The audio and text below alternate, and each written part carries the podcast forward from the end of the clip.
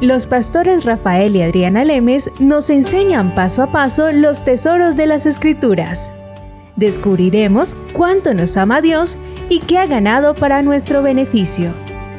Este programa es patrocinado por nuestros amigos, miembros y socios de Iglesia Palabra Pura y Blaze Ministries International. Bueno, estábamos hablando de nuestro tema de la batalla está en la mente y estábamos, Rafael, mostrando cómo Satanás lo que hace es mandarnos ataques para que nosotros vivamos en preocupaciones, en nuestros problemas, que los agrandemos de tal manera en nuestra mente que creamos que no hay forma de, de, solucionarlos. Miremos la definición de, de preocupación. Dice, sentimientos de inquietudes, temores, intranquilidades que se tienen por una persona, una cosa o situación determinada. Atormentarse a uno mismo con pensamientos de intranquilidad. Rafael, atormentarse a uno mismo. Satanás sabe que Él puede llegar a nosotros con este tipo de pensamientos y sabe que si nosotros no aprendemos a identificar que nosotros fuimos comprados por la sangre del Cordero y que fuimos trasladados del reino de las tinieblas al reino de la luz, nos vamos a empezar a meditar en estos tormentos que el diccionario lo mismo lo define, atormentarse a uno mismo. Él sabe que nos empezamos a atormentar a nosotros mismos en vez de meditar en la palabra de Dios y Proverbios 23.7 de nuevo, como piensa un hombre en su corazón, así es. Así el tal es. Así que tenemos que salirnos de esta mentira, de esta mentira de preocupaciones, de esta mentira de tormentos. Rafael, recuerdo cuando yo estaba empezando las cosas del Evangelio, que tomé como mías las cosas de lo que Cristo había hecho, pero en mi vida personal yo no las veía reflejadas, o sea, no las veía materializadas. Pero yo lo creía. Había algo que estaba dentro de mí cambiando internamente y era más, sonaba como si yo fuera muy soñadora. La gente hasta me decía, ay, usted sí es muy fantasiosa, Adriana, usted sí que es muy soñadora. Y yo, no, es que Cristo hizo esto y esto, cuánto más Él no nos dará todas las cosas, dice la palabra. Dios dice, si les entregué a mi hijo, cuánto más no les daré con Él todas las cosas. Entonces debe ser verdad. Y cuando yo empezaba a decir todo lo que Cristo había hecho por nosotros, pues mi vida no lo reflejaba. La vida mía era eh, común y corriente, como a raya todo, como a ras todo, pero había algo que estaba cambiando dentro de mí, aunque por fuera no se había materializado algo, pero yo me lo estaba creyendo. Y pasó el tiempo, Rafael. Digamos que no pasaron unos días y pasaron ocho días y todo cambió. No.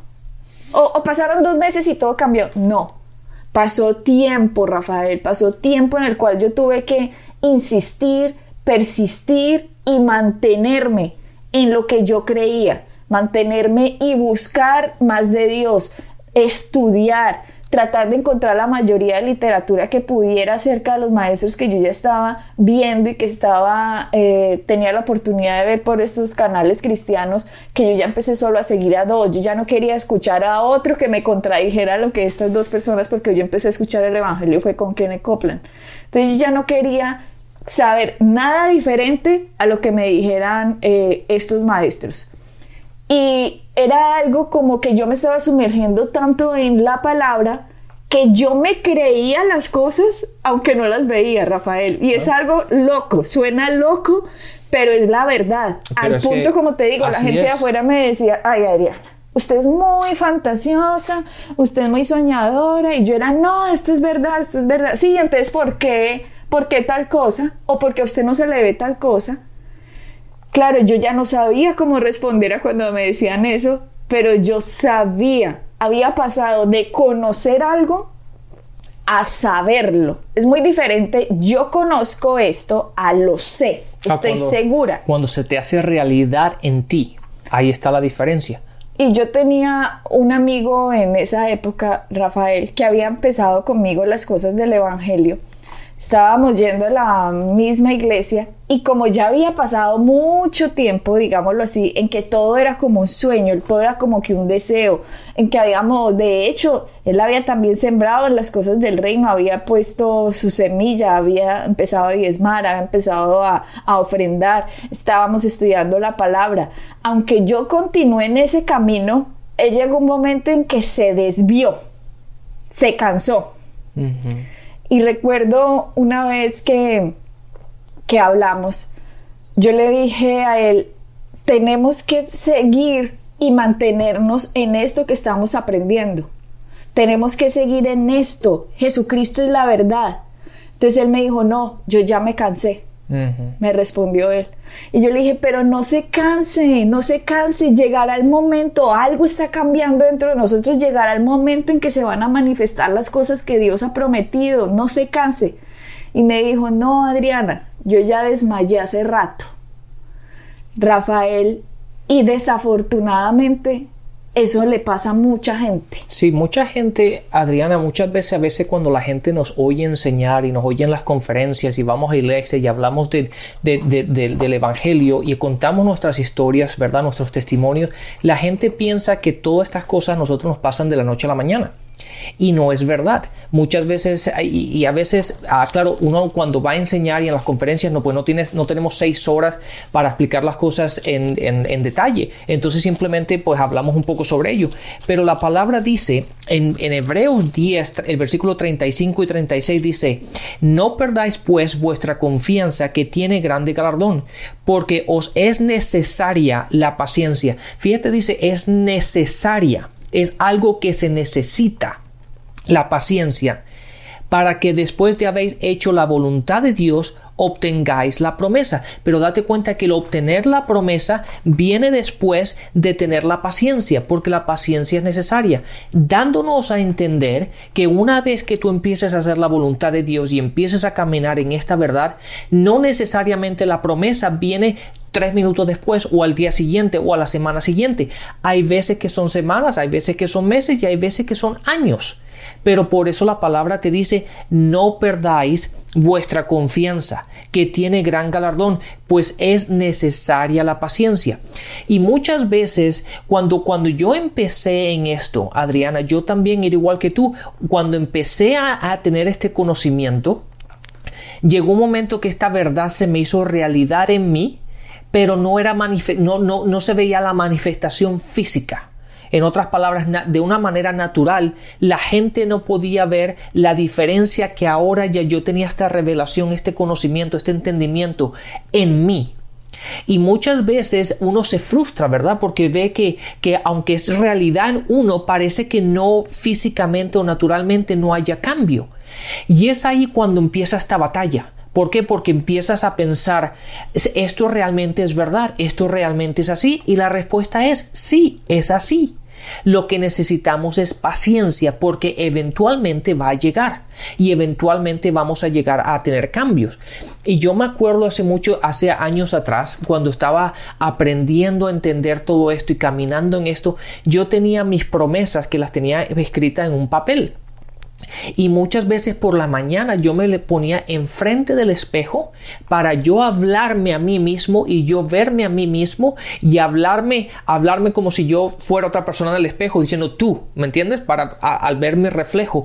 Yo me estaba hablando a mí de lo que las promesas me estaban prometiendo a mí para que se hagan realidad en mí. Y esa, y esa palabra, esa realidad me daba esa fuerza para seguir un día más y al día siguiente un día más y al día siguiente un día más hasta el día que lleguen y ya después cuando eh, esas realidades se empiezan a, empiezan a crearse en tu, en tu vivir, empiezan a materializarse, es ahí cuando tú empiezas a coger fuerza y empiezas a entender que la palabra de Dios funciona.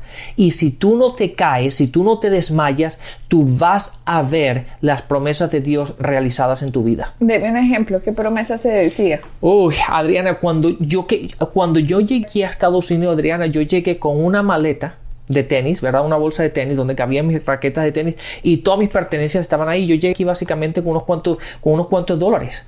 Y ¿Cuántos dólares? Yo llegué, cuando llegué aquí tenía ciento y pico dólares, no tenía más.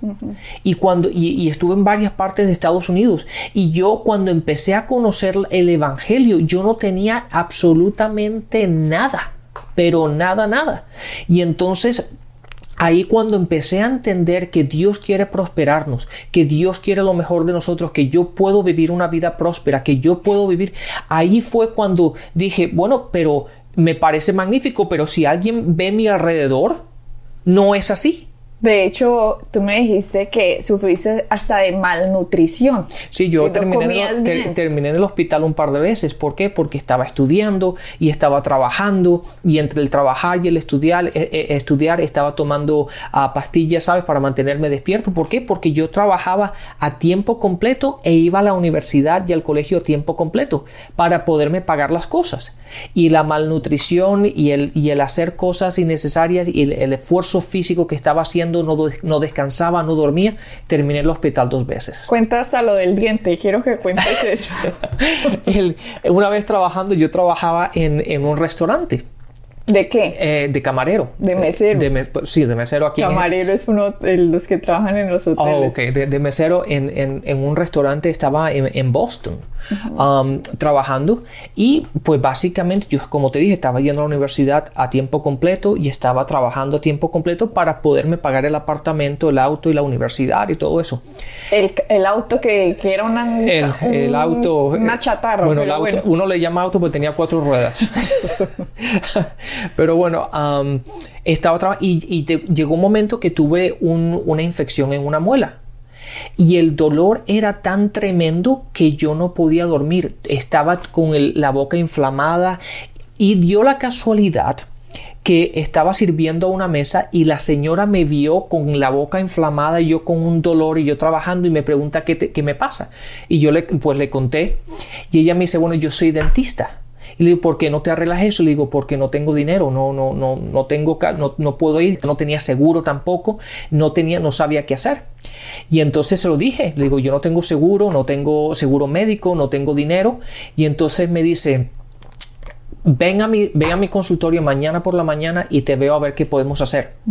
Y yo, pues yo, qué bueno, ¿no? Y fui al, consultorio, al consultorio y, y, la señora pues me dijo, me dice, yo te puedo eliminar el dolor pero no tengo, o sea, no, no te lo podría arreglar, sino simplemente a, taladrarte el, para que salga y se arregle la cosa y se te, se te vaya la presión. gas de la presión. Y sí, y tenía todo el, el nervio todo mal y, todo eso. Y entonces ella, ella me lo arregló y me lo quitó pero no lo pude reemplazar. Yo me quedé ahí con un hueco en la boca por años. ¿Por qué? Porque no podía, no tenía dinero para reemplazarlo o arreglarlo. O sea, le quitaron la muela y quedó mueco. Y quedó mueco, exactamente. pero, pero bueno, ahí fueron, ahí fue cuando empecé a entender de las cosas de Dios. Empecé a caminar, empecé a saber de que Dios quería prosperarme, de que Dios es un Dios bueno, de que Dios quiere lo mejor para mí. Y empecé a, a entender las promesas de Dios, pero tardó, tardé tiempo, tardé varios años en poder empezar a caminar y ver realmente realmente en la parte natural esos cambios que hacía un tiempo atrás ya eran realidad en mí.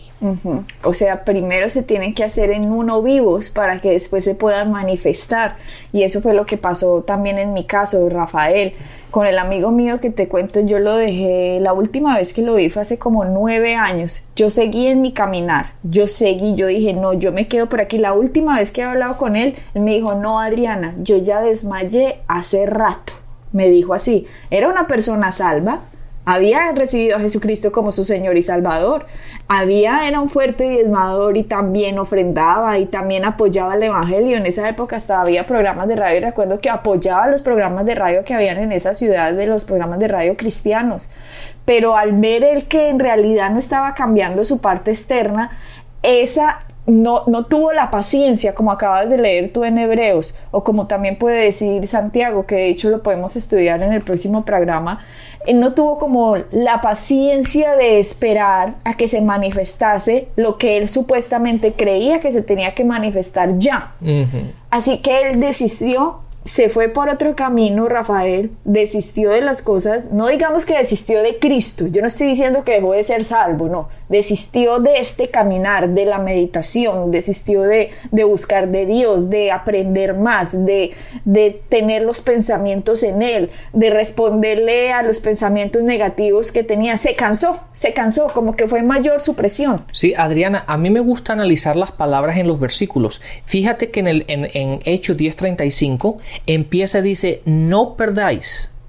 ¿Qué implica eso? Que se puede perder. Que se puede perder, exactamente. Si la palabra dice no perdáis, eso me da a entender a mí que si yo no tengo cuidado como esta persona, este amigo tuyo, en su caminar se cansó, él dejó, él perdió la visión que tenía que haber tenido. Él, él perdió aquella emoción, aquel entusiasmo, aquella, aquella confianza de seguir adelante día a día.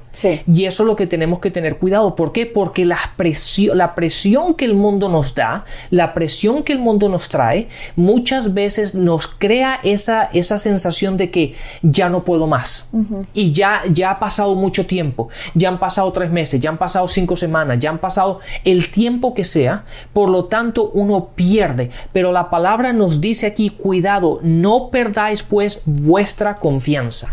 Y ahora, después de nueve años prácticamente, volví a hablar con él y él recordó esa última conversación que tuvimos, en que yo le dije, no se canse, me dijo, yo desmayé hace mucho tiempo y yo le dije, yo no voy a desmayar yo voy a seguir por este camino. Jesucristo es la verdad y lo que Él prometió se tiene que hacer en mi vida.